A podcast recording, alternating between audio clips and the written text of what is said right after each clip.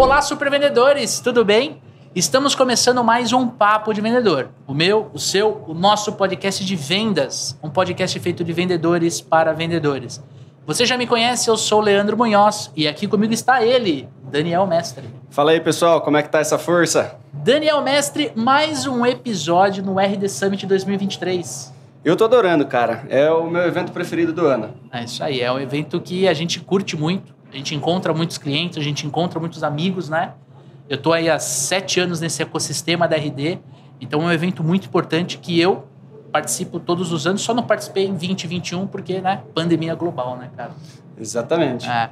E hoje nós vamos trazer aqui um tema muito interessante. A gente quer discutir o que, que muda numa estrutura de vendas quando a gente sai de uma micro, de uma pequena empresa e a gente vai para uma grande empresa, uma empresa que tem 200, 300, mil vendedores. O que, que muda? Se muda, né? A gente vai discutir isso.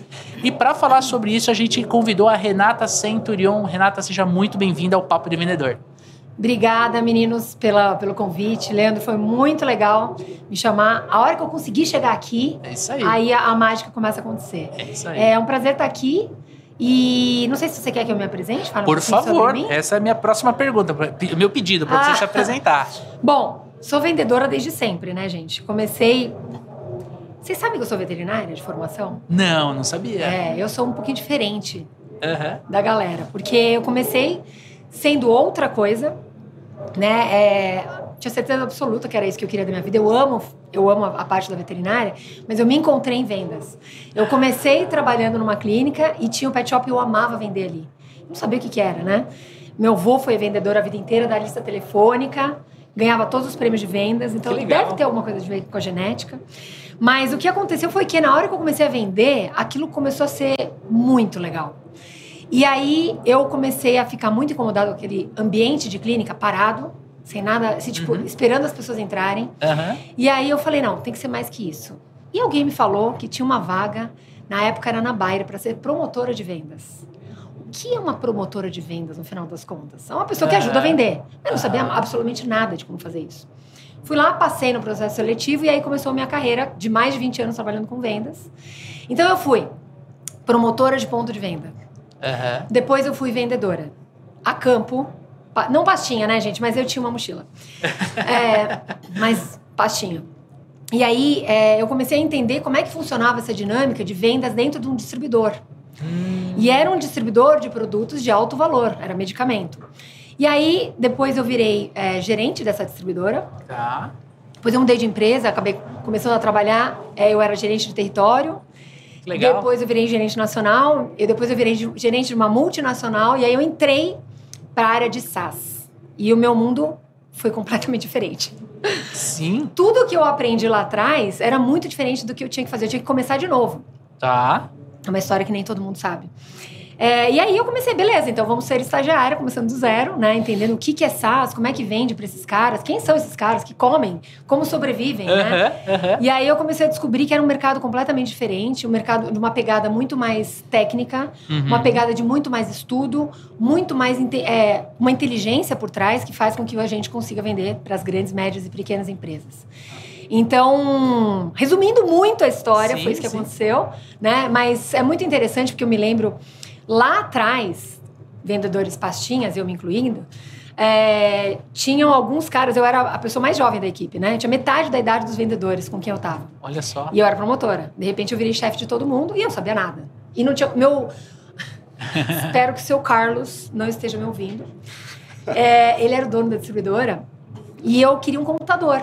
Naquela época não, não tinha um computador na Tá. mesa das pessoas. Eu tinha que estar no campo visitando com os vendedores. Isso foi muito interessante porque ele falava assim: não, mas você não precisa de um computador. O que, que você quer fazer com o computador? Porque eu preciso ver qual é a meta do cara, como ele está em atingimento, quais são os produtos que ele vendeu. Não, você tem que estar na venda com ele na rua, ajudando o cara a fechar. Aquele método antigo. Muito antigo, assim, mas assim, old style, gente, vocês não têm noção. Como os incas faziam. Como os incas faziam. E foi muito interessante é, mudar a cabeça dessas pessoas, né? Porque eles eram old style mesmo. E eles não acreditavam nada de métricas. Métricas, pra que métricas? Como assim? A gente imprimia Vocês já ouviram falar aquela impressora que é... Uhum. Era Matricial, dia... não é? Matricial, isso, eu não lembrava o nome. E essa impressora passava o dia inteiro imprimindo árvores e mais árvores para tirar os números, aí a gente comia na- no lápis, na calculadora. Gente, old- Esse é o pipeline style, old school. Old school, old school. Então, assim, espero que vocês não estejam mais, ninguém que esteja nos ouvindo faça isso, né? Porque a gente tem muitas coisas que podem nos ajudar hoje. Mas foi assim que eu comecei, né? E, e aí, quando eu entrei nesse mundo de SaaS, que eu entendi o tanto que a gente tinha que estudar, o tanto que a gente podia melhorar, aprender, utilizar uma série de Método. ferramentas depois que tivesse os processos implementados, né? Então tem muita coisa aí pra gente falar. Sim. No que, que a gente vai focar hoje? Meninos, me digam. Leandro? A gente vai, tem uma pauta aqui, mas vamos deixar aberto aí que a gente quer é bate-papo, né? É. Papo de vendedor, Papo é? de vendedor. Esse Esse- papo de vendedor, por sinal, É. uma das coisas é muito engraçado que a gente entrava nessas lojas, as lojas maiores, tinha lojas A, B e C. Aham. Então as A's a gente visitava o quê? Uma vez por semana. Aham. A loja B a cada 15 dias. E uma loja C uma vez por mês, uma cada, cada Tá. dois meses, dependendo do tamanho. E tinha o pet garagem. Pet garagem. Pet garagem. Pet garagem é que você visitava uma vez, tipo, se você estivesse no seu caminho. Entendi. Porque você tinha um roteiro. Se você tropeçasse fazer. em um, você entrava. Se você achasse, né, no meio do seu caminho, você podia visitar. E era muito interessante porque eu fazia, eu fazia a Zona Norte de São Paulo, Guarulhos, Vale do Paraíba, Nossa. Atibaia, Bragança e região. Qual é o tamanho dessa região? É bem grande. Essa era a região que eu tinha. Eu não vendia nessa época, eu era promotora, né? Mas dependendo da hora, da, da região que você tá, eles querem trabalhar de uma forma com você. E se você não tomar o cafezinho, não almoçar com eles, muitas vezes tomar o bolo da, da tarde, você não vende para esses caras. Então, e a Zona Norte de São Paulo, agora não sei como é que tá, né?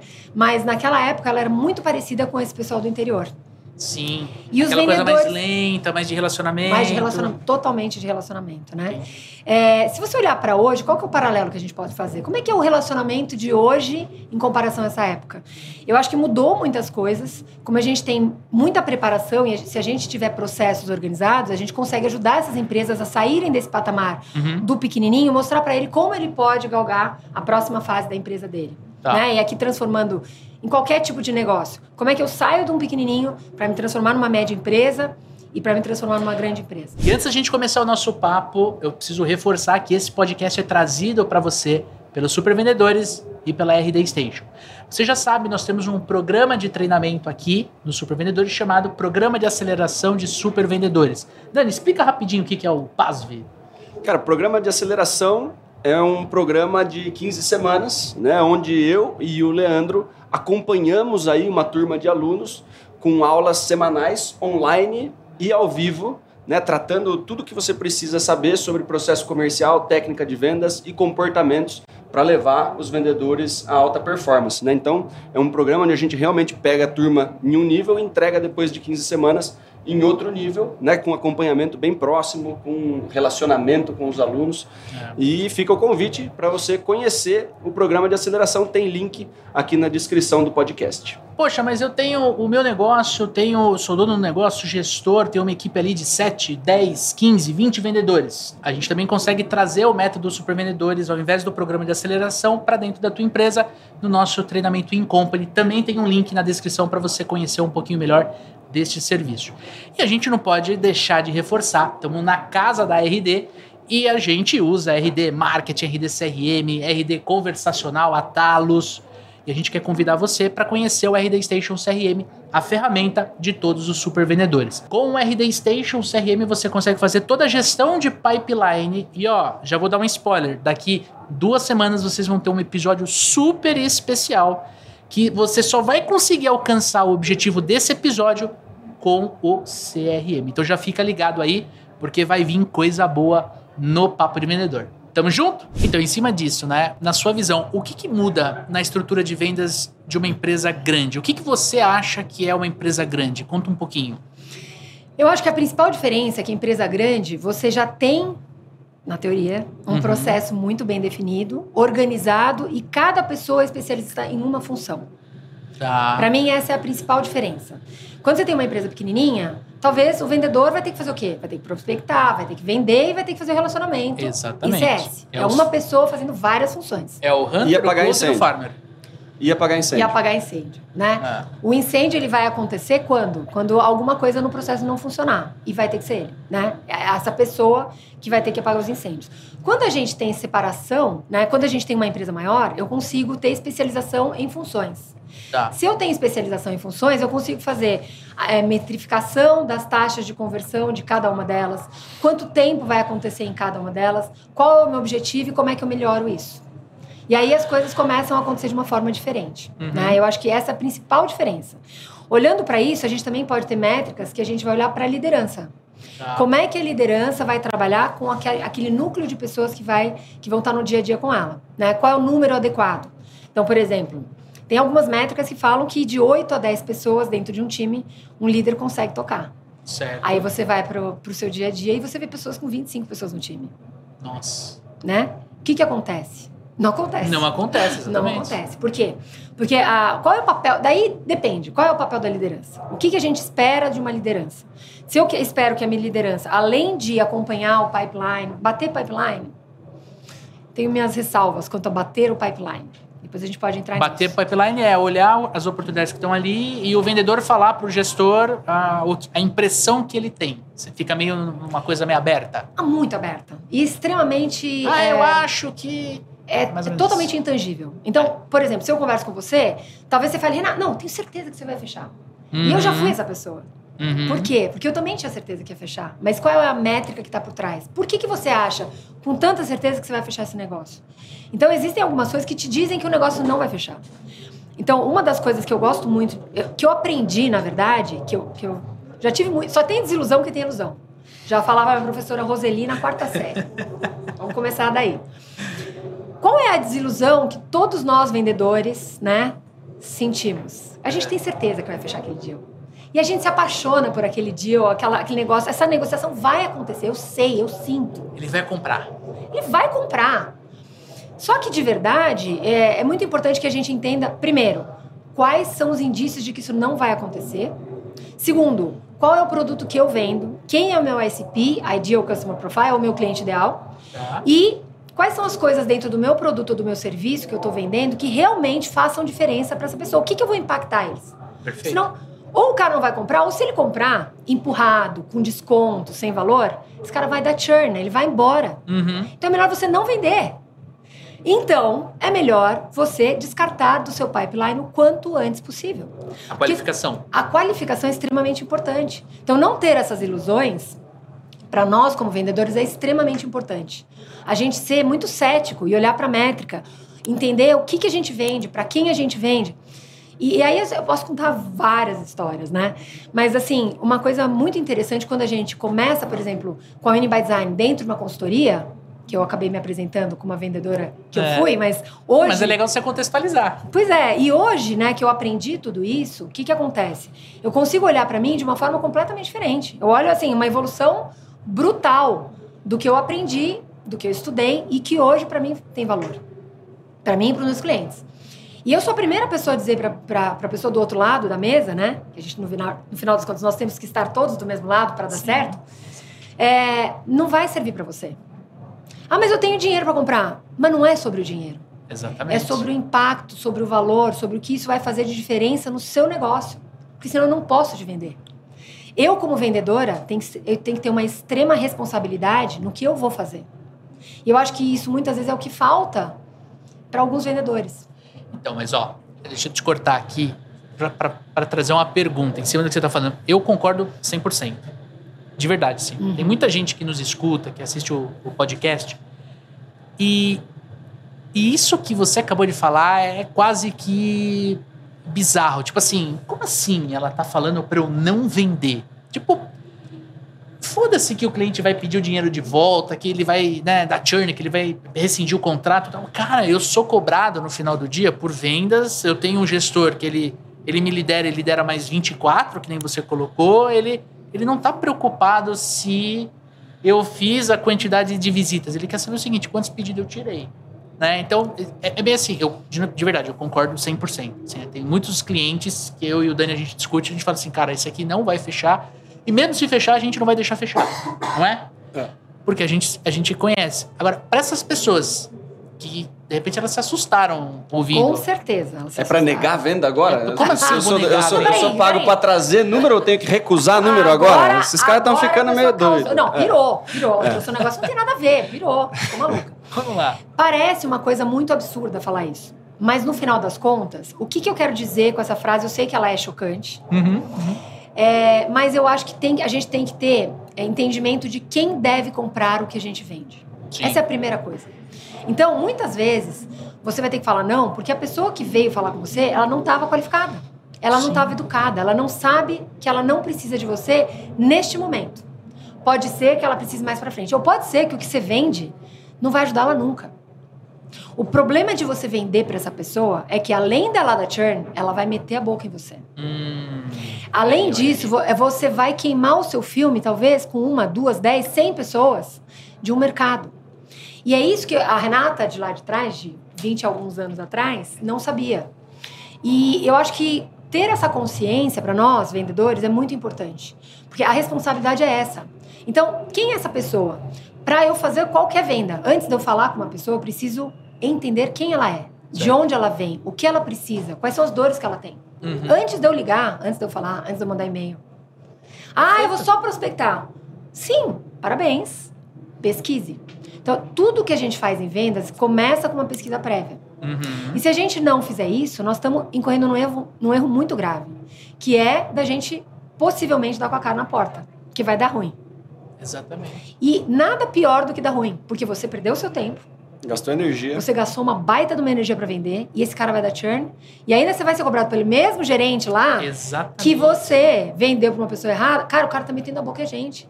Botou em rede social, porque na minha época não tinha rede social, gente. Agora tem. Né? Então, uma pessoa que a gente fez uma venda errada, por isso a responsabilidade é fundamental, ela pode causar um grande estrago dentro da nossa operação. Então é melhor você não vender.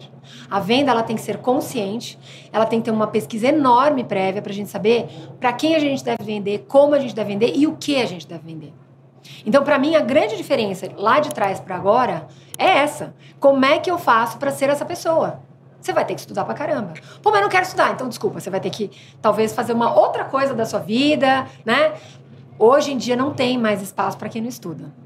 Sorry. Você, é, não Sinto, sinto informar quem ainda não teve essa realidade batendo na sua cara. E, e tudo isso que você está falando, você está falando. É, porque a, a- a nossa, a, nossa, a nossa discussão começou com uma pergunta de o que muda na estrutura de vendas de grandes empresas. Então, tudo isso que você está me trazendo são problemas de grandes empresas? São problemas de todas as empresas. É, porque. São problema... O Esse é o- pequenininho, qual é o problema do pequenininho, né? É que às vezes, talvez você tenha uma pessoa. Acabei de falar com uma- um pessoal que foi é, mentorado nosso, né? E eles passaram de uma empresa bem pequenininha para uma empresa maior, média, e eles começaram a ver outros problemas, porque os problemas Sim, mudam, sim. né? Só que eles entenderam. qual- não posso citar a empresa, mas qual foi a primeira pergunta que eu fiz? Que eu a gente faz normalmente para quando a gente começa uma consultoria, a gente fala: quem é seu cliente? O que se entrega de valor para ele? Ué, meu cliente. Meu produto é foda. Eu, nossa, Todo mundo pode cara, comprar. Todo mundo. Meu produto é incrível, maravilhoso, sensacional. Que bom. Tem gente que é mais fácil você vender. Quem são essas pessoas? Sabe? E outro dia eu, eu tava gravando, foi muito legal. Me veio um insight assim. Vocês conhecem Silvio Santos? Sim. Silvio Santos. Silvio Santos. Silvio Santos. Sim. Não, achei que você não conhecia. Silvio Santos. Silvio Santos. Não O pessoalmente Santos- ainda. Não pessoalmente ainda. O Silvio Santos tinha um programa que era Qual é a Música? Qual é a música? Qual é a música? Vocês lembram como que era essa brincadeira? Era assim, ó. Toca, tá. Aí você fala, ah, é a música X. Como assim? Com uma letra, com um, um tocado, né? Um- Uma, Uma nota. uma nota. Qual é a nota? Maestro, qual é a música? E aí ele tocava era a música. Esse cara que você toca uma nota e o cara sabe que música é, esse cara é, o seu teu cliente. Porque esse cara, você fala uma coisinha do seu produto ou do seu serviço, e fala, "Mas é isso que eu preciso. Uhum. Pra esse cara que eu tô Encaixa.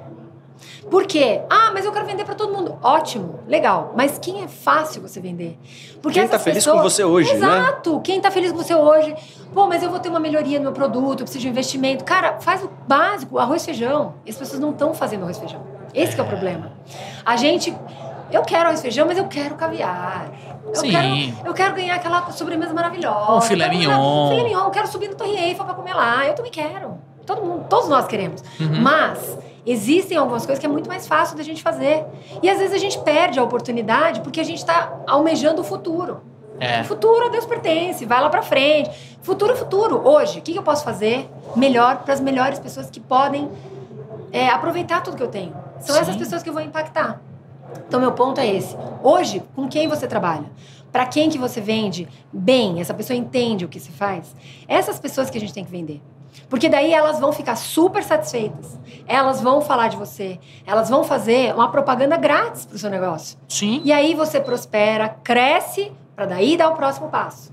Então, se, eu, se a gente for falar de go-to-market aqui, ah, beleza. Para quem que vocês querem vender? Ah, eu quero vender para enterprise, eu quero vender deals de um milhão de dólares. Eu também quero. Uhum. Mas antes, talvez seja mais fácil eu começar por quem já entende. Para os menores, para os médios. Se uma grande empresa dessa comprar de você, você aguenta atender? Essa é uma Essa principal é pergunta. pergunta, que às vezes você tá, exato. você tá mirando nesse cara É, e a partir aí. do momento que você fecha, você tá ferrado. Ele te você quebra. quebra. Você né? quebra. E eu já vi empresas quebrando por causa disso. Por quê? Estão vivendo de um sonho. Então, assim, ó, o meu roadmap no futuro, um dia. É. Ótimo, mas e hoje? Né? O que, que dá É pra gente poético, né? É poético, é lindo, né? É, lindo. É apaixonante. Ego, Mas- né? É puro ego, É né? puro ego. É, Aí, quando, muito ego, quando- cara. é, é muito ego, mas. Não, mas você sabe que é interessante? Na hora que a gente entra em psicologia humana, eu vim da área de biológicas, né, gente? Mas depois eu comecei a estudar sobre neurociência, entrei muito a fundo nisso, psicologia, várias coisas que a gente estuda mostram muito o ego da pessoa. Não, mas quem eu sou hoje? Não, mas eu- quem eu quero ser? E aí a pessoa vive nessa fantasia. Então eu acho que tem algumas coisas interessantíssimas, que é quem eu sou hoje Uhum. e conscientização do que eu posso fazer, né? Quem eu quero ser no futuro? Cara, eu quero ser muito melhor. Todo dia a gente aprende. Sim. Mas eu preciso ter a consciência de quem eu sou hoje, do que eu posso fazer hoje. E eu acho que isso é a coisa mais importante. A consciência do que você faz, do que você pode fazer, do que você pode entregar. Assim, existe. É, é, fugindo completamente da pauta, mas é. Papo bom é isso, né? Existe um equilíbrio, porque, vamos lá, eu, eu, eu tenho que ter a compreensão do que eu sou hoje, né? Do local, do local que eu ocupo, das minhas obrigações e tudo mais. Mas eu também tenho sonhos, eu também tenho ambições. Ah, existe um equilíbrio entre eu perseguir, eu, né? Eu colocar uma meta, né? Pô, eu quero, sei lá, conhecer a Torre Eiffel, sei lá. E, e não confundir isso com o meu ego. Entende o lance? É, sim. Existe É, esse equilíbrio? Pode ser que não exista. Não, né? eu acho que existe, sim. Mas, mas eu acho que a gente precisa entrar aí em algumas coisas. Primeiro, autoconhecimento, né? Que eu acho que é fundamental. Tem uma segunda coisa de entender e aceitar, às vezes, que eu tenho um ego. Cara, meu ego tá muito inflado. Eu preciso entender. Saber reconhecer. Saber reconhecer, passa por autoconhecimento também. E, e vulnerabilidade. Passa pela vulnerabilidade. Aí é difícil. Aí é difícil. Aí o negócio pega. Sabe as sandálias da humildade? Aham. Às vezes é tão difícil de calçar, né? Tem gente que tem pavor. Então eu acho que talvez você tenha que dar, sabe aquela coisa de dar um passo pra trás pra poder vários pra frente depois? Sim, sim, sim. Então, é, às vezes a gente tem, tudo bem, é, sonhos, todos nós temos. Aliás, a gente tem que ter sonhos, É. né? De, de onde eu quero chegar. Cheguei naquele, qual é o próximo sonho? A gente vive disso. Uhum. Mas eu acho que ter essa consciência de quem eu sou hoje é muito importante, porque isso ele te gera ansiedade, desespero. As pessoas passam é, coisas, fases muito ruins por conta disso, né? Então eu acho que é essa coisa da do autoconsciência, entender sobre a sua vulnerabilidade, qual é e, e talvez se você é um gestor e está ouvindo aqui a gente conversando, fala, ah, agora eu vou pegar, vou, vou, vou matar os caras de trabalhar, não sei o quê. Não é por aí. É como é que eu ajudo é. essas pessoas a se desenvolverem. E eu falei de 25 pessoas, né, para um, um líder, mas eu não concluí. É, qual é o número ideal? Tem estudos que dizem que oito pessoas seria o ideal. Por quê? De novo, na teoria, né? Assim, o que, que você quer do seu líder? O que que um, qual é o papel de um líder? É ficar batendo pipeline? Na minha opinião, não. A gente precisa ajudar a desenvolver essas pessoas. Se eu tenho superstars na minha equipe, eu tenho pessoas que performam muito bem, poxa, o que, que esses caras estão fazendo tão bem que os outros também podem fazer? Sim. Entender como todo mundo pode ser mais ou menos igual, porque daí eu aumento muito o meu faturamento, eu aumento muito o meu nível e eu chego em outro patamar. É assim que eu cresço. Uhum. Mas desde que eu entenda o que está sendo feito. E se, é, por exemplo, muita gente fala assim: ah, eu vou contratar aquele melhor vendedor daquela empresa que é meu concorrente e tal, aquela pessoa é incrível. Quem garante que vai dar certo na sua Exato. empresa? Né? É um ambiente diferente, é outro desafio, às vezes é outro produto. Não, o mesmo produto, no mesmo lugar. Somos E às vezes, ele, é, às vezes ele atende uma carteira que ele atende naquela empresa. E quando ele vem para cá, né, aquelas empresas já estão na mão dos outros vendedores. Então ele não vai performar do mesmo É, a jeito. carteira porque- não migra junto com o vendedor, né? Exatamente. Então tem todo um trabalho a ser feito e as pessoas gastam milhões, às vezes, para trazer, né? É, vamos usar um paralelo aí com o Neymar, que acabou de se machucar. Um cara- Quantas. É, Eu acompanho um pouco futebol, tá, gente? Mas eu vi o cara machucado. Ele tá sempre machucado, por quê? Porque ele É. sempre é o alvo de todo mundo. Pô, vai lá e ferra com o cara, porque É. acabou o time. Então, se eu perco um Neymar, primeiro que é uma fortuna, o cara fora de cama, uma fortuna que eu tô perdendo. é. Quanto tempo ele vai demorar pra se restabelecer? Acho que eu vi seis meses, um ano, sei lá. É, ele só joga no que vem, né? Só joga ano que vem, beleza. E aí, mais que isso, como é que eu faço pra ter outras pessoas que se pa- pareçam? Como é que eu faço pra outras pessoas Quem vai performarem tampar o buraco, tipo né? o Neymar? É, Quem vai tampar o buraco? Então agora volta pra empresa. Se eu tenho um super vendedor, a pessoa ficou doente. Pegou a empresa Covid. para de, de faturar. A pessoa casou, teve Tirou filho, férias. tirou férias. Ah, o cara não pode tirar. Não, não pode tirar férias. Da minha empresa, ninguém tira férias. Desculpa, isso não existe. Então, tem muitas coisas que as pessoas não olham, né? É, e que a gente deixa buracos e a gente não percebe, porque a gente É. está rodando ela insanamente. Então a gente precisa ter é, essa pausa, entender qual é o processo, quem Uhum. são as pessoas, como é que eu ajudo as pessoas a performarem. By the way, amanhã na minha palestra, às 9 horas, ah, É. dia 9, às 2 horas da tarde, Aham, dia 9, amanhã, quinta-feira, eu vou falar sobre isso. Legal. Quem estiver lá vai ouvir. Vamos, vamos sim. A gente vai estar. E, e quando a gente olha, né, olhando para essas operações, na sua visão, ah, o quão complexo é desenhar o processo de vendas? Muda muito? Ele muda porque é o seguinte, quando você tem uma empresa maior, vamos lá, vamos, vamos começar falando o que é um processo de vendas, Tá. né? Para eu entender o que é um processo de vendas, eu preciso olhar para uma ampulhe- ampulheta inteira. Uhum. Para quem não conhece o desenho da ampulheta da Uniby Design, imagina o seguinte, pega ali uma uma ampulheta, é uma ampulheta, Ah, deita tá. ela de lado e transforma ela em duas partes. Certo. O lado esquerdo, a gente tem a parte de aquisição de clientes. Tá. No meio, o cara comprou. Ele se compromete a comprar de você. E do lado direito, eu tenho a parte de expos- é, expansão dos meus clientes. Ó, você que está assistindo a gente, nosso querido Dodô, lá da Macaxeira Produtora, colocou na tela para você esse desenho aqui da Winning by Design. Show! Olha para esse desenho, né? Uma gravata borboleta ou uma Sim, ampulheta sim, deitada. Do lado esquerdo, a gente tem aquisição. Do lado direito, a gente tem expansão. Uhum. Quando eu olho para esse desenho, o que, que eu preciso entender? Isso é uma jornada. Isso começa em marketing, passa pelos SDRs, vendedores, passa pelos closers se eu tiver, aí ele vai para CS até account manager que vai vender de novo e aí começa todo o ciclo, Tá. né? Se eu sou uma empresa pequenininha, provavelmente eu talvez não tenha marketing, talvez não tenha um SDR, eu tenho uma pessoa que vai fazer tudo. Certo. Vai prospectar, vai vender e vai relacionar. Uhum. Quanto menor a empresa, mais funções uma pessoa ocupa. Uhum. Faz ao mesmo tempo. Que era basicamente o que eu fazia lá quando eu comecei.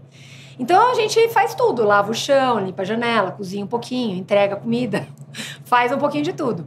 É, E tudo bem. Mas à medida que a empresa vai aumentando o tamanho, você Uhum. consegue especializar as funções. Por que, que isso é importante?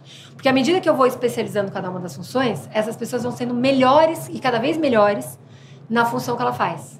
Então a taxa de conversão melhora. Eu consigo converter melhor, eu consigo qualificar melhor, consigo fazer melhores vendas Uhum. e consigo me relacionar melhor para essa pessoa se manter feliz, eu continuar impactando para ela comprar de novo de mim, que é o que a gente quer. Show. Então, basicamente a diferença é como é que e aí eu tenho uma ampulheta para cada go to market. O que, que é o go to market? Vai, pense em segmentos de mercado que você vai atender. É uma pequenininha, vamos falar de três segmentos básicos: SMB, que são as pequenas empresas, middle market e enterprise. Tá. Né? Eu tenho uma gravatinha borboleta ou Pra ampulheta para cada- cada... um deles. Tá. Né? Então eu não vou vender, eu não vou falar da mesma forma que eu falo com uma empresa pequenininha quando eu vou falar com um banco. Perfeito. Eu tenho uma pessoa mega especializada, uma pessoa que conhece tudo sobre banco, legislação. Tem que ser uma pessoa muito boa, especialista naquela área, naquele negócio. E Né? aí ele só vai falar com o banco. Só vai falar com o banco. Né? E provavelmente, quando eu trabalho com contas assim, eu vou ter uma pessoa para uma conta. Às vezes mais pessoas Hum. para atender uma conta. Né? Por quê? Porque o cara saiu de férias, ficou doente, né? Eu preciso ter mais pessoas. E porque a conta fecha, né? e porque a conta fecha. E é- então isso é muito importante. Assim, por que, que na pequenininha eu tô trabalhando uma pessoa só? Porque senão a conta não fecha, É. né? E eu não tenho especialização porque eu, eu tenho que ter muita gente no meu time. Talvez hoje você seja pequenininho, você tem duas pessoas no seu time, uma pessoa no seu time, você sozinho no seu time, né? Sim. Uma eu empresa, né? Que o pessoal fala eu urgência. É. Aqui no RD, no RD Summit a gente ouve muito, né? É, Essa expressão. é, eu, é, eu já, já tive nesse lugar. É, na verdade, eu conheci Ah. esse, esse funil em formato de ampulheta num dos treinamentos que você ministrou para a área de agências da RD Station. Ah, que legal. E aí foi, foi aí que foi, assim, foi um grande divisor para mim, porque eu falei assim, cara, eu tô tentando primeiro atender todo mundo, né? Então eu tinha pet shop, tinha loja de bebida e tinha empresa B2B, né? E aí eu falei assim, não, peraí, se eu começar a desenhar perfil de cliente ideal, qualificar, a minha história profissional foi mudando em cima disso, Uhum. né? E para quem tá nos ouvindo, nos assistindo, às vezes ele fala assim, tá, mas eu, eu trabalho num distribuidor de material elétrico, um distribuidor de pneu, sei lá. Funciona da mesma forma, porque se eu tô prospectando o Daniel, né? E aí eu prospecto o Daniel, daí eu consigo vencer uma cotação, eu consigo vender a primeira vez para ele. Eu completei essa, essa primeira parte do funil em formato de ampulheta. Só que o que, que é a expansão? É a minha gestão de carteira para fazer o Daniel comprar cada vez mais de mim. Porque o Daniel comprou, cara, ele não vai abrir mão do fornecedor dele para comprar 100% de mim. Ele não me conhece. É isso. Sabe que o cara vai me entregar? Então ele começa o quê? Ele faz um rateio do pedido, certo? Ele vai comprar um pouquinho comigo, um pouquinho com você, um pouquinho Perfeito. Aí, conforme ele vai percebendo que ele compra e dá tudo certo, que entrega, que é tudo bonitinho, eu faço o quê? Uma expansão. Eu aumento o meu relacionamento. Então, para empresas não SaaS, funciona super bem também. Super bem. Super Ah. bem. É, é legal você ter tocado nisso, porque às vezes a pessoa olha e fala. Bate o olho e fala: Ah, não, tem um Ah, monte de número. eu não tenho CS. Não, não, não. não tem, nem Eu nem sei o que é CS. É, O que é close? Meu Deus, que CR? O que é taxa de conversão? Pelo amor de Deus. E é interessante falar sobre isso, né? Tem muito nome, a gente tem muita letrinha, etc. Mas o conceito é o mesmo. Sim. A diferença é entender como é que eu vou fazer para as pessoas trabalharem melhor. Então, se eu tenho uma pessoa que vende e também revende, por exemplo, eu, eu também fui essa pessoa que eu revendia, o que eu tenho que olhar? Quantas vezes eu consigo revender para essa pessoa? A cada quanto tempo? Como é que eu vou gerir essa minha carteira? Né? Eu vou trabalhar especificamente em pet shop? Vou trabalhar em loja de pneu? Vou trabalhar com, sei lá, maquinário? São empresas diferentes. Uhum. E eu preciso saber muito desse mercado. Uhum. Principalmente se eu sou uma empresa pequena, eu preciso contratar pessoas que saibam muito desse mercado, né? É, talvez uma pessoa que já teve essa empresa antes, já fez a mesma coisa. Por quê? Porque, ela, porque os clientes que eu vou atender precisam de muitas informações e essa pessoa vai trazer tudo.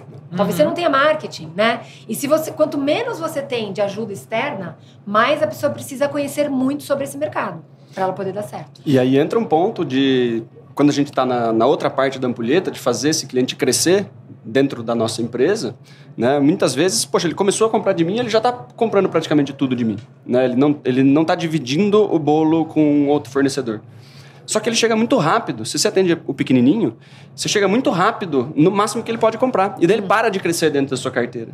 E aí o, o vendedor farmer ali, a pessoa que está fazendo a gestão dessa conta, uma- um dos papéis que ele tem é como eu ajudo esse cara a crescer para ele poder comprar mais de mim, É isso aí. né? E aí passa por isso, né? Como que eu vou treinar esse cara para que ele cresça e ele crescendo, a conta cresce, né? Perfeito. É um outro tipo de competência, Isso né? é muito legal você ter abordado, porque às vezes a pessoa fala, ah, mas agora eu não consigo mais vender para ele, porque esse, esse, esse cliente aí chegou no máximo. Mas se eu pensar né, com o copo meio cheio, Uhum. como é que eu ajudo a caber mais? Né? E aí eu posso ajudar essa pessoa trazendo mais informações. Olha o que está acontecendo no mercado. Tem outras coisas que você pode fazer que você ainda não está fazendo.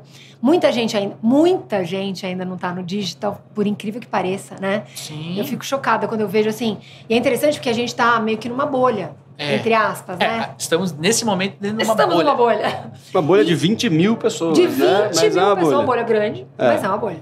E às vezes essas pessoas, é, talvez, quem está nos ouvindo agora esteja nesse mercado, do, sei lá, de tinta, pet shop, o que seja, e fale, ah, mas isso não é para mim, que nem vocês colocaram. Não, é para todo mundo. Então, é só assim, tem que fazer um depara e entender como é que eu mudo essa nomenclatura e como é que eu adapto para minha empresa. Porque ela serve para todo mundo. Ela serve para dentista, ela serve para médico, ela serve para professores, para uma escola, né? Ela serve para todos os mercados. Eu só preciso fazer o depara, como é que eu vou ajustar. Talvez tenha algumas coisas que não sejam tão importantes, mas assim, leads não são infinitos. Eu não consigo ter clientes infinitos que Certo. vêm- vão vir para minha carteira. Eu preciso, obrigatoriamente, manter essas pessoas satisfeitas para que elas comprem de novo. E isso é para todo mundo. Sim. Então, se eu preciso manter as pessoas impactadas e, e querendo se relacionar de novo comigo, comprar de novo de mim, eu preciso fazer com que essas pessoas tenham muito impacto com o que eu vendo. Exato. Seja, seja um produto, seja um serviço. E eu só consigo fazer isso se eu ajudar essa pessoa de uma forma genuína. Então, volta lá para o nosso começo, né? É, por que, que a gente precisa tirar o mais rápido possível as pessoas que não devem ser nossos clientes, do nosso pipeline, da nossa gestão, do nosso funil, da nossa poleta? Porque essas pessoas, se elas comprarem da gente da forma errada, a gente está gastando tempo, elas vão ficar insatisfeitas, elas vão embora e vão meter a boca na gente. Então, por que a gente vai continuar com elas? Então, é fundamental, a primeira coisa que eu tenho que saber é para quem eu devo vender, qual é a música. Qual é a nota que a gente precisa tocar para tocar a mesma música. E acho que a gente está falando de processo, mas eu queria muito te ouvir com relação a pessoas, né? Porque a gente, o vende, nós, nós trabalhamos com seres humanos, né? Estamos em 2023, indo para 24, ainda, né? Nossos alunos são humanos, né? Então, pretendo não ensinar robô, Dani. Então, o problema é os robôs começar a ensinar os alunos, é, né? Mais é, fácil aí, a gente ser substituído pô, do que os alunos, é mas verdade. Mas o processo ele só é o processo, só é tá ali se não tiver pessoas, ele qual a importância na sua visão das pessoas? As pessoas são fundamentais. Ah, e o pessoal fala muito, ah, mas eu, meu Deus, quais são as profissões que vão acabar depois da inteligência artificial? Que medo! Socorro! Não! Nós podemos nos beneficiar da inteligência artificial utilizando a inteligência artificial para coisas que a gente não quer fazer. São coisas maçantes, são coisas que são repetíveis, são coisas que são escaláveis, coisas que a gente não precisa fazer no dia a dia. E muitas coisas que a gente faz, tipo mandar um e-mail, Outro dia, eu estava usando. Gente, tudo isso, eu vou falar tanto na minha palestra amanhã, sério. É, mas as pessoas são fundamentais para usar esses processos. Primeiro, desenhe o processo. Tá. Ah, mas não está perfeito, a minha empresa, ela falta um monte de coisa. Ótimo. Mas é um Tudo processo. bem. Ponha no papel, no papel, na internet, no computador, onde você quiser, mas coloque, tira da sua cabeça. Esse é, esse é o primeiro passo. Escreve. Ah, não está perfeito. Ótimo. O que você pode melhorar quando você está olhando? Tirou da sua cabeça? Começa a olhar. Como é que funciona? O que está faltando? Quais são os buracos que você vê na sua jornada do cliente? Isso é a primeira coisa. Feito isso, todo dia você pode melhorar. Todo dia você vai escutar um call de um vendedor, você senta do lado do seu SDR. Se você não tiver, senta do lado da pessoa que trabalha com você. O que, que essa pessoa. Como é que vocês podem melhorar o atendimento, a experiência do seu cliente? Tá. E isso é melhoria do processo. Todos os dias a gente pode melhorar nosso processo. Feito isso, as pessoas, elas são a, o processo ele é a base da pirâmide. Aí vem tecnologia. Que lindo. Aí eu pego os meus processos, automatizo um monte de coisa que eu não quero, que eu não quero fazer, que eu já sei como pode ser melhor feito. Tem um monte de coisa que dá para fazer. Outro dia eu tava usando lá, a gente usa, na Design a gente usa Sibyl e Gong. Eu fiquei chocada, tipo, ninguém me avisou. E apareceu o Sibyl depois de uma conversa minha que a gente gravou no Zoom. Eu olhei, eu falei, não, quem escreveu isso? Não é possível. Eu falei, não, mas explica para. Pra... O que, que é o Cível? Isso, Vamos lá. É. É, uma. É, é, um, é, um, é uma inteligência artificial, né? Não sei se ele é um aplicativo, é um, enfim, uma ferramenta. O é, que, que ele faz? Eu fiz uma conversa em português. A nossa empresa é multinacional, é internacional. Uhum. Tudo é inglês. Aí ele resumiu a minha conversa em português em um parágrafo em inglês. Terminou a conversa, escreveu cada um dos passos do que a Renata ia fazer e de cada uma das pessoas que estavam na reunião. Em português. Ele já fez uma pauta e de e próximos ele, passos. Aí ele escreveu o um e-mail. Você quer, agora você quer o quê? Você quer um dashboard? Você quer ver no CRM? Você quer ver a, a, quais são as tarefas? Ou você quer colocar no calendário? Eu falei, meu Deus, isso aqui é magia. Não é possível. E é, então, é, é surreal. Síbil, S-Y-B-I-L-L. Eu não tenho nada a ver com eles. Tá. Mas eu fiquei chocada com o poderio daquela ferramenta. E ele roda em paralelo com o Zoom, por roda exemplo. Roda em paralelo. Então, a gente, a gente grava todas as nossas reuniões. Outra coisa fundamental: gravem as suas reuniões. Ah. Peçam autorização. No Zoom ele já aparece, né, para você é, dar ok se você está sendo gravado. Mas sempre peça a, a permissão e grave. Por quê? Porque depois você vai escutar essa reunião e ver o que você pode melhorar. É assim que a gente melhora. E aí, o que aconteceu? Como a gente faz isso sempre, a gente usa o Gong. O Gong é uma outra ferramenta que ela é, mostra o que está acontecendo. E assim, você terminou a reunião, ela mostra. Renata falou 70% do tempo, o Leandro falou 30%. Atenção. Se eu sou a vendedora e você é o cliente, tem alguma coisa errada. Exato. É. Porque a gente não tem consciência. A gente não sabe, a gente gosta tanto do que a gente faz que a gente fala sem parar. Sou dessas. Sim, sim. Mas eu só consigo ter a consciência depois que alguém me ajudou a ver isso. É. Então, olha que poder incrível, uma ferramenta fazendo isso por você. Senão você tinha que ter o quê? Uma, pessoa- um estagiário, Não, do não seu ia lado, fazer, né? cronometrando, Cronometrando, quanto tempo você é. tá falando? Não É. dá. Entendeu? Então é pra isso que serve a inteligência artificial. Aí você vê quanto tempo, o que você falou, ele transcreve pro português. Não vai ficar perfeito, tá? Porque as Tem que ter uma revisão, Português, né? é, mas, mas dá pra usar muito bem. E aí você pode, imagina que você tá com um vendedor, uma vendedora, e aí essa pessoa, você dá um feedback pra ela. É assim que você faz o coach dessas pessoas. Certo. Você vai ver em- ah, naquela parte X. Olha, teve um negócio, por exemplo, você está fazendo uma negociação, um fechamento. E você perdeu na última hora. Puta, que que eu, como é que eu errei? O que que eu. Aí você vai voltar, vai escutar a gravação e vai ver onde você errou. Às vezes é uma frase que você falou, às vezes você deixou algum gatilho ali e a pessoa teve uma dúvida e não fechou. Uhum. Então você pode usar isso para melhorar o seu time. O processo está desenhado, a tecnologia está instaurada para eu ajudar as pessoas A executarem conseguirem melhor. executar melhor todas as tarefas que elas têm. Sensacional. Mas quando a gente fala de empresas com times muito grandes, igual o Leandro falou, 400 pessoas 500, e tal. é. mil. É, quem tá ouvindo a gente tem time de 5, 10, né? Aquele time mais ideal que você falou, né?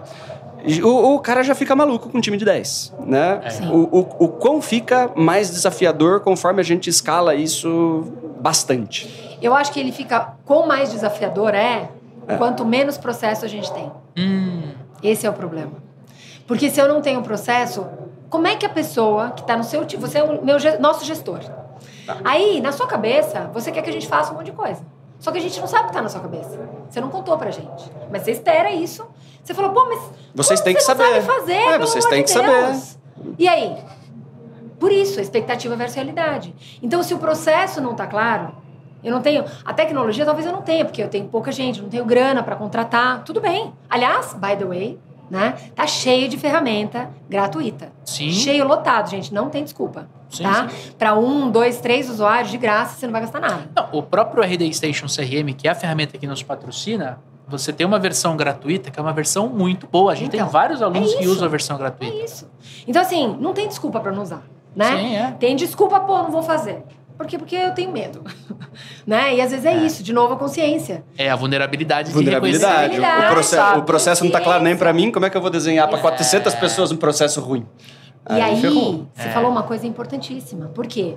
Porque eu preciso tirar da minha cabeça e botar para as pessoas verem. Pega um quadro branco, sei lá, pega um guardanapão, qualquer coisa, mas começa, né? Então tira, ah, eu tenho vergonha, porque não tá legal. Tudo bem, faz parte. Mas enquanto você não tirar da sua cabeça, não colocar ali e alguém não te ajudar, ou mesmo você, escreve hoje, amanhã você olha, putz, tem um negocinho que tá faltando. E todo dia vai É melhorando. construção, não é uma tem como, né? construção, né? Mas enquanto mas começa. Esse é o problema. Dá o primeiro passo. Porque daí a gente Não vai começa- nascer pronto. Não vai nascer pronto. E, aliás, não tem como nascer pronto. Não tem bala de prata. E isso que as pessoas têm muita frustração também. Não, eu vou pegar um negócio. Aí a pessoa fala assim, ah, essa ferramenta, essa ferramenta é uma porcaria, já testei, não deu certo. Qual era o processo que estava por baixo antes de você colocar a ferramenta? É. E várias empresas fazem esse erro. Elas pegam uma ferramenta e tentam adequar o processo que elas têm dentro da ferramenta. Não vai funcionar, vai dar ruim. Uhum. Eu tenho que fazer o meu processo, melhorá-lo, todo dia eu vou melhorar, e aí eu escolho a ferramenta que mais pode ser adequada para o meu processo. E aí a coisa fica legal, entendeu? Mas você acha que, que a gente consegue é, mexer um pouco no nosso processo por causa da ferramenta? Não, tudo bem. Você acha que tem que ter um equilíbrio? Tudo bem, depois. Mas primeiro é o processo, processo. depois é a ferramenta. Eu, eu posso E ter um é um processo grande e erro. usar Excel, por exemplo. Pode. É, Desde Aliás, o processo é o, é o inicial. Bota lá no, no doc do, do Word. Faz lá um monte de flechinha, faz no papel. Sim, qual, sim, é o, sim. qual é a minha ferramenta? Papel e sulfite. E uma caneta. Ah. E um lápis, que é uma borracha. Ah. Mas começa. Depois você fala, putz, qual será a ferramenta? E aí você pode ir atrás. Porque muita gente fala assim pra mim, qual a melhor ferramenta pra usar? O que, que eu devo fazer? Depende. Eu não sei. Pode ter a melhor ferramenta. Se as pessoas não utilizarem, E outra coisa, se o meu processo não cabe dentro da ferramenta. Ah, não, mas aí eu, aí, ah, eu gastei uma grana nessa ferramenta. Agora, Agora tem que, tem que funcionar. Esse é o problema. Ah. Eu Gastei uma fortuna, agora vai ter que. Se vira, vai ter que usar. Aí, aí reclama que não tá usando CRM. Porque é muito difícil. É. Eu, eu não vou falar o nome, mas eu usei uma vez uma ferramenta muito tempo atrás, um CRM que era muito difícil. Ele era top, maravilhoso, ai, maravilhoso, das estrelas de Hollywood. Uhum. A Ferrari. Ah, a Ferrari. Só que ninguém conseguia usar, porque ele era muito difícil. É. Então, se eu tenho pessoa, quem que vai usar? São as pessoas do meu time. Se as pessoas do meu time não conseguem usar, porque é tão difícil que eu tenho que fazer uma. Cara, eu tenho que fazer uma, uma aula de, sei lá, um. Formação em CRM. Formação em CRM de um ano pra pessoa poder usar. Aí não vai dar. Aí não vira. Entendeu? Então, quão fácil é o processo para as pessoas. A ferramenta também tem que ser meio intuitiva, entendeu? É. Tudo bem, vai ter um monte de coisa que é mais difícil, mas o Sim. básico tem que ser intuitivo, entendeu? É, Porque senão tem que as pessoas fluir. vão usar. Por isso que as pessoas não adotam as ferramentas muitas É, eu perguntei porque eu, eu, tava, eu tava conversando com um cliente e a gente desenhou o processo com ele dentro de um trabalho e tudo mais, e aí ele entrou numa pilha. Ah, mas será que eu uso o RDCRM ou não e tal? Uhum. E aí eu falei, olha, é, por que, que você não usaria? Não, porque o meu negócio ele tem particularidades e tal. Só que eu tava olhando pro processo e eu sabia que, olhando a minha experiência, eu olhava e falava assim, cara, é tranquilo pro RDCRM, sabe? Porque você já tem bastante experiência e conhece. Eu falei assim, eu- mas eu preciso fazer ele chegar nessa conclusão, É, né? E aí a gente tava discutindo e tudo mais, e eu não consegui. E aí ele falou, não, tem que ser uma, pro meu caso, eu vou desenvolver. Ah, não. E aí eu falei assim, cara, você... Isso tem- é outra Não, ilusão, porque né, o cara? nosso sócio É. nosso, ele tem uma empresa de desenvolvimento e tal. Olha, né, o que, que você quer que eu faça? Não, eu te, te mando uma mensagem assim que tiver mais ou menos pronto tal, não sei o que, não sei lá, fiz uma reunião com o desenvolvedor e tal. Nossa. Já faz três meses já. Mas então, porque, olha, olha que interessante, né? Expectativa versus realidade. Não, mas eu tenho dentro de casa, já que sai muito caro, Nossa demora um Senhora. tempão, Não fica vai bom. tirar, o, vai tirar o foco da sua operação, porque se- É. se tem esses desenvolvedores, eles estão lá por algum motivo. Qual é esse motivo? Ah, para desenvolver o nosso produto. Vai parar o seu produto a desenvolver, sendo que tem coisa pronta. É. Não faz sentido. Então, assim, não tenho grana. Não tenho grana, não é isso que eu quero. Então, por isso que, de novo, o processo é a base de tudo. É. Entendeu? E, e talvez o que para o seu amigo tenha dado certo, para você não vai dar. Ah. E tudo bem. Só que eu preciso saber qual é o meu processo, para daí escolher a ferramenta. Você Sempre o processo é a primeira coisa. é, e você sabe o que é mais curioso? É que essa empresa específica que eu tô dando como exemplo, ela já teve um resultado extremamente positivo. Só de ter juntado o time de vendas, que é um time de três, quatro vendedores ali, e ter parado um dia para desenhar o processo. E durante o desenho do processo, eles tiraram um monte de dúvidas que eles tinham e que os donos não sabiam que eles tinham, e era de técnica, de ah, mas e o WhatsApp, não sei o que, não sei o que lá. Quer dizer, só com aquele esforço, eles já venderam mais. E aí, acho que isso acabou motivando ele de, não, não, agora então eu vou fazer já linkado com o meu RP, que não sei o que, que não sei o que lá. E aí o, o projeto tá estacionado, ao meu ver, mas Sim. mas assim, a- as pessoas, que é o objeto do nosso papo aqui, É. já tiveram resultado só de ter mais clareza daquilo que elas estavam fazendo no dia a dia delas, entendeu? De tipo assim, ah, isso aqui é uma objeção. É isso. Se eu fizer é essa pergunta, É isso. A pessoa às vezes não sabe que isso é uma objeção. Não, É. mas eu tô lidando com o cara, ele só tá falando isso. Não, isso é uma objeção. Eu tenho que Muito louco tratá-la. isso, né? É muito louco. De novo, né? É, É louco, quando você cara. se conscientiza. Mas enquanto eu não tiver a consciência, e parece tão óbvio isso, mas é óbvio. Ah, ninguém faz. É, é, é óbvio aqui, a gente discutindo no ambiente seguro, ar-condicionado e tal, mas no dia a dia, É, tiro, dia porrada e é. bomba, meu, É. você não lembra disso, né? Você... E assim, eu tô falando com muito carinho desse cliente, a gente tem uma proximidade grande. Eu não Mas às tô vezes é- criticar. Não, mas às vezes é triste, né? Porque você vê que a pessoa podia estar em É um outro desperdício de patamar. recurso. É. É um É um desperdício, desperdício de, recurso. tempo, É, de recurso. Por isso que eu acho que é, é importante entender onde eu quero ir, mas tá bom. Quem são as pessoas em que eu. Talvez, acho que uma coisa que me caiu aqui é que talvez as pessoas precisam. Em que, que eu posso confiar? Para escutar algumas É. dicas, entendeu? Porque eu acho que. Agora eu vou puxar, eu vou falar outra coisa polêmica. É papo de vendedor, né? E aí, vendedores e vendedoras, que todos nós somos, Aham. a gente sabe que tem um monte de gente que olha e fala, ah, mas também papo de vendedor. Exatamente. Tá querendo me empurrar alguma Quando fala papo de vendedor, né? Tá querendo me empurrar alguma coisa. Exatamente. Tá É sempre pejorativo. Pejorativo. É. E é isso que a gente tem que mudar. E por isso que a gente tem que estudar tanto, por isso que a gente tem que, sabe, se ajudar no ecossistema. E eu, e eu prezo muito por isso, porque Uhum. nós temos uma responsabilidade, de novo, Sim, sim. que é de ajudar essas pessoas a mudarem as visão- a visão que é quem é o vendedor. Vocês têm Exatamente. filhos? Tenho Sim. duas. As suas filhas, é, elas pensam de qual a idade delas? Uma tem seis, a outra tem um ano e Ah, vai fazer dois. Mas É. elas pensam, papai, Não, mas elas. quando eu crescer, eu quero ser uma Não. vendedora. não.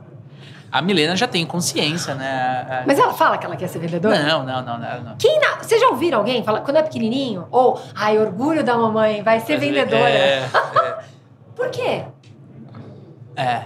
Por quê? Orgu... Olha, orgulho da família vai ser um novo vendedor, vendedor nato, nasceu. Olha. Por quê? Porque tem um pejorativo por trás de vendedores e vendedoras, né? pessoas de vendas, um enorme, Uhum. por conta do old style. Esse old style Exatamente. ainda perdura. Sabe aquela coisa? A gente, a gente sofre. E eu acho que a gente tem que ter essa consciência, a responsabilidade, educar o mercado para que a gente mude esse patamar e mude essa visão que as pessoas têm, É. se ainda tem, do que é o vendedor. Mas assim, o, o- o nosso podcast, né, ele chama Papo de Vendedor por causa disso. Porque eu venho de família de vendedores, né? O Dani também. Eu também. Então, Meu assim, avô era vendedor da lista telefônica. meus dois gente. avós. Né? Então, Que pô, e demais. eu tenho, eu tenho, eu tenho, né, meus avós vivos, eu posso conversar com eles e Ai, tudo mais. que delícia. E meu pai trabalhou com vendas mu- muito tempo. Então, assim, A o família assunto. inteira. É, o assunto vendas era uma coisa. Hoje eu reconheço que eu via muitas coisas sobre negociação, sobre fechamento, sobre objeção, enquanto a gente estava jantando. Ai, que demais, Não- não- gente. Entendeu? Tipo assim, é- eu, eu absorvi muita coisa, né? Que E- oportunidade, hein? Sim, sim, sim. E quando a gente foi estruturar o podcast, eu falei assim, cara, tem que ser um nome legal, tipo, o nome da empresa é Super Vendedores. Puta um nome legal, né? É. Eu falei assim, cara, porra, papo de vendedor. Por quê? Porque eu sempre cresci ouvindo isso. E por que não papo de vendedores? Já perguntaram isso pra gente, né? Porque, cara, assim, eu escutava. Porra, você tem papo de vendedor. Lá vem o Leandro com o papinho de vendedor. É, o Daniel também Mas escutava. pejorativo, né? Pejorativo. Sempre. Pejorativo. Eu tenho um irmão, ele é médico. Ah. Né? Ninguém vem com papinho de médico, né? Não, e se, e se falar pra ele, ele vai ficar Nossa. feliz pra caralho. Ele vai falar assim, como assim? Não, ele é médico, ele entendeu o lance? É. Então, assim, o nosso podcast chama isso justamente por causa Que dessa... A provocação. é. Essa provocação. E é uma provocação, hein? Baita de uma provocação. E aí, indo pro, pra nossa última pergunta aqui da pauta, eu queria falar assim, gente, a gente deu umas voltas aqui, a gente tocou nesse assunto aqui, mas eu queria dar mais luz, né? Que é cultura comercial. A gente fala, a gente ouve muito de cultura da empresa, cultura empresarial, até fazendo pesquisa aqui, vinha muita coisa do tipo, ah, você tem que ter os seus valores e missão. Não sei bem se isso é cultura comercial. Eu queria saber na sua visão, o que que é uma cultura comercial e como se constrói a cultura, seja numa empresa pequena ou numa grande empresa. É uma ótima pergunta essa. Sim? É, eu acho que a cultura comercial ela é, a, é a base de tudo, né? E, e assim, para mim, o que, que é a cultura comercial? É a transparência, é a verdade acima de tudo, doa quem doer. Porque você vai falar coisas que são duras às vezes para seus clientes, mas você tem que falar. Uhum. Que talvez ninguém tenha tido a coragem de falar. Passa por coragem, passa por vulnerabilidade, passa por consciência, responsabilidade. Então, acho que, para mim, esses são pilares fundamentais. Tem gente que talvez não tenha essa consciência e não olhe para isso dessa forma, mas é fundamental que as pessoas tenham, é, entendam que isso é a base das vendas. Uhum. Porque senão essa pessoa não vai comprar de novo de você. Exato. Então você vai enganar a pessoa uma vez.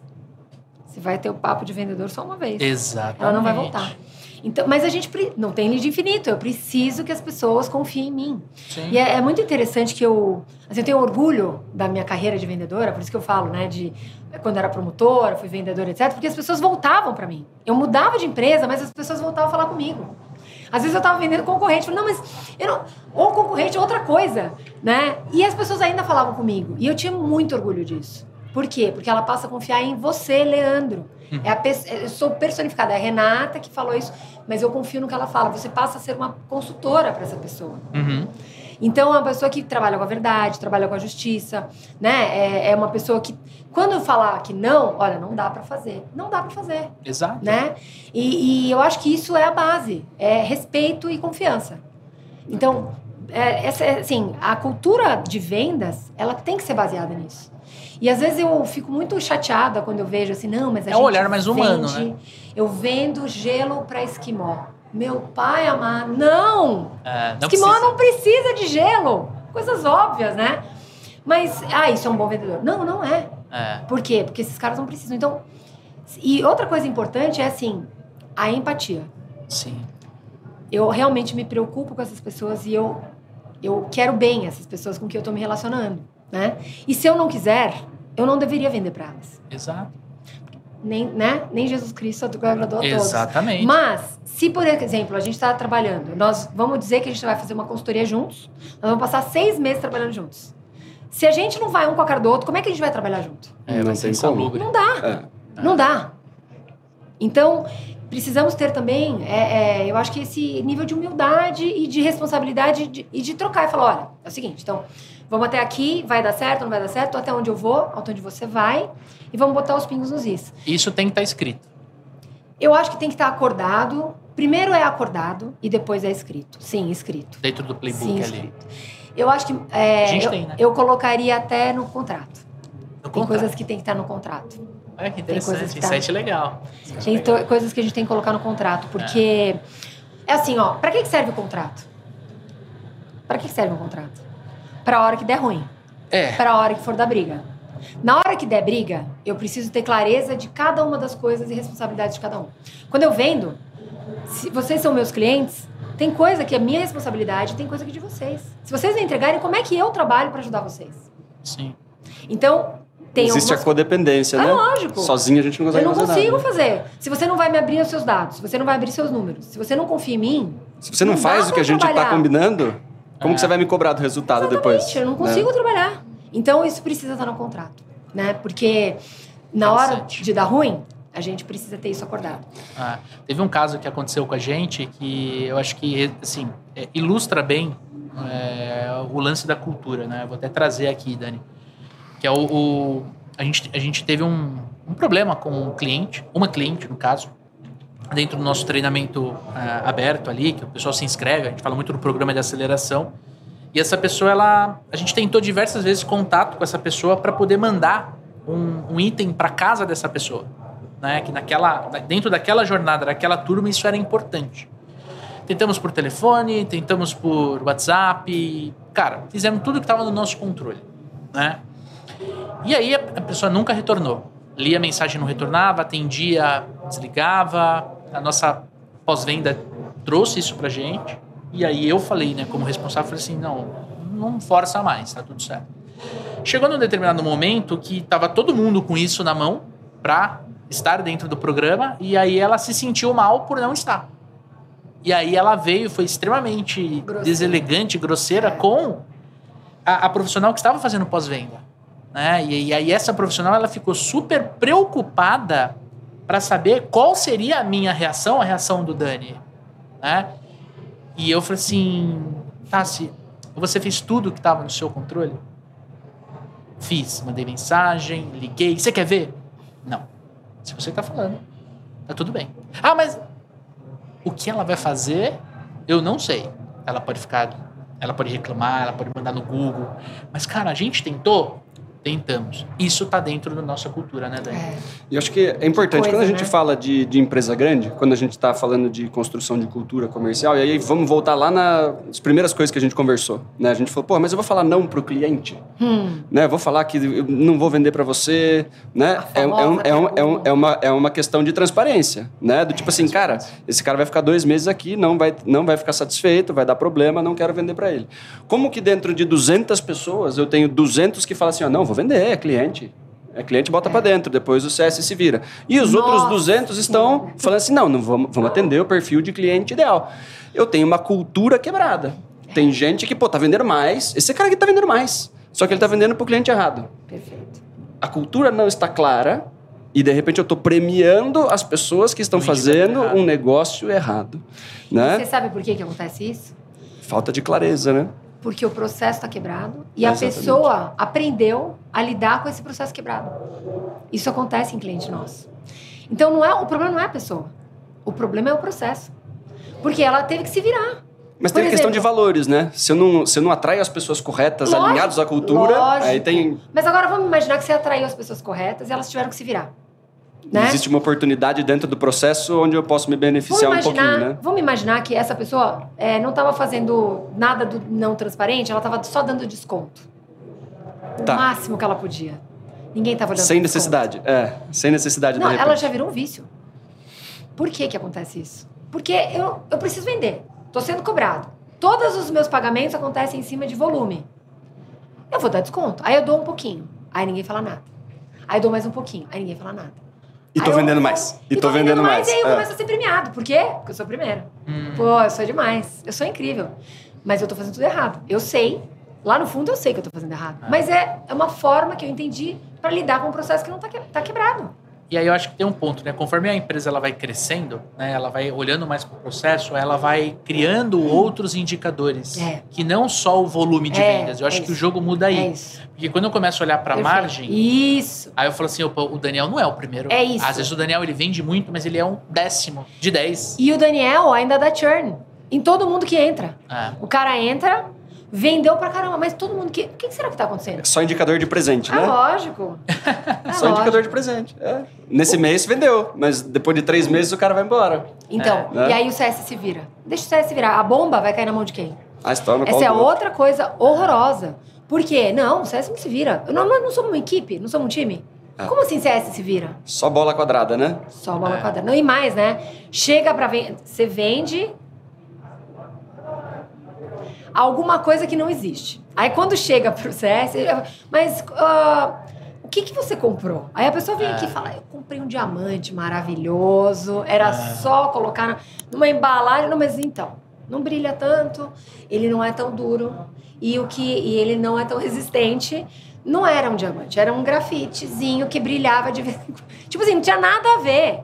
Né? Então, coi- coitada da pessoa de CS. Esse é o ponto de trabalhar com várias pessoas ao longo do processo, né? Porque quando é um vendedor só, eu, eu vendo, eu faço pós-venda, às vezes eu tomo mais cuidado porque eu sei que o abacaxi vai cair no meu Perfeito. colo, né? Perfeito. Quando eu só cuido de um pedacinho, É. se isso daí vai estourar no outro, É, mas isso é uma falha enorme da gestão. Sim. É. De ver isso acontecendo e falar assim, faz vista grossa. Né? É. Então, a cultura tá quebrada. Porque É. não tem transparência, não tem... Espírito de equipe, fundamental. Né? Empatia pelo outro. Transparência, verdade. Ah, Espírito de equipe é fundamental. Trabalhar em grupo. Ah, não, mas... É, Você já ouviu aquela pilar. pessoa que fala assim, mas eu levo meu time nas costas? já vi. Eu sou a única pessoa que presta nesse time? ah, muito obrigada, né? Então, até logo. É. Não preciso de ninguém assim. Eu preciso de gente que trabalha em time, que trabalha com os outros, que divide a responsabilidade, que pede ajuda, que ajuda os outros. Sim. Porque normalmente essa pessoa não está disponível para ajudar, não está disponível para compartilhar. E quando a coisa pega, fala: se vira, eu já fiz o meu. Tô indo pra praia. Ah, mas como assim? O mundo tá pegando fogo. Ah, mas eu já bati minha meta. Tchau. Pô, mas todo mundo precisa bater meta ainda. Ah, mas fiz a minha parte. Nossa, como eu já ouvi. Gente, eu tô vendo as crer. pessoas na minha frente nesse momento. É triste, Sim. mas infelizmente é a realidade. Né? E isso é muito errado. é raro, mas acontece muito. É raro, mas Mas acontece é- muito. E é muito triste. É muito triste. É isso aí, Daniel Mestre. Temos um belíssimo programa, hein? Temos um belíssimo programa. Muito obrigado. Isso Muito aí. legal, né? Ah, já acabou, gente. Já, Ah. já. Mas por que não, de repente, uma parte 2? Você É, sinta-se então. à vontade, de verdade. Para quem não te conhece, que não tá te seguindo, vai ter um link aqui na nossa pauta, mas por favor, o espaço é seu para você poder é, falar para quem tá te ouvindo ou te assistindo como ela se conecta com você. Vamos lá. No LinkedIn, se vocês quiserem se conectar comigo, eu sou Renata Centurion. E no Instagram, Renata Underline Centurion, são as melhores formas de vocês se conectarem com a gente. Se vocês quiserem escutar mais coisas, é, a gente tem muito material gratuito para ser utilizado. A gente tem um canal do YouTube. É, Winning by Design. E dentro do nosso site, winningbydesign.com, a gente tem uma série de materiais. Sim, a maior parte está em inglês, mas dá para é utilizar e é muito bom para gente poder, para vocês poderem ter modelos É do que isso aí. seguir, como fazer. Tá tudo lá para vocês usarem. É isso aí. E ó, eu realmente recomendo esses materiais. Eu aprendi muito com a Renata na época que eu tava com agência de marketing digital. E, cara, sim, de verdade a metodologia funciona. E vai lá no. Ah, tá em inglês. Cara, aproveita pra treinar seu inglês, né, velho? É.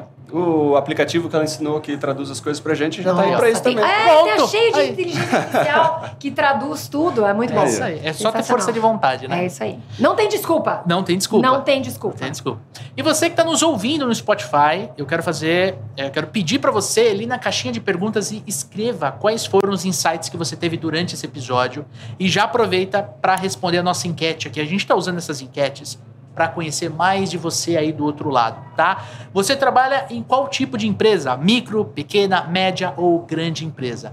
Poxa, Daniel Mestre, tô assistindo no YouTube. Pô, responde isso no campo de comentários ali, porque a gente quer de fato se conectar com você aí do outro lado, certo, Dani? É isso aí. E aí aproveita que você tá aí com o celular, entra lá, arroba supervendedores no Instagram, segue a gente, manda pra gente sugestão de pauta, sugestão de convidado, críticas, sugestões, xingamentos. Xingamentos. Fica extremamente à vontade. O conteúdo aqui do Papo de Vendedor é feito de vendedores para vendedores.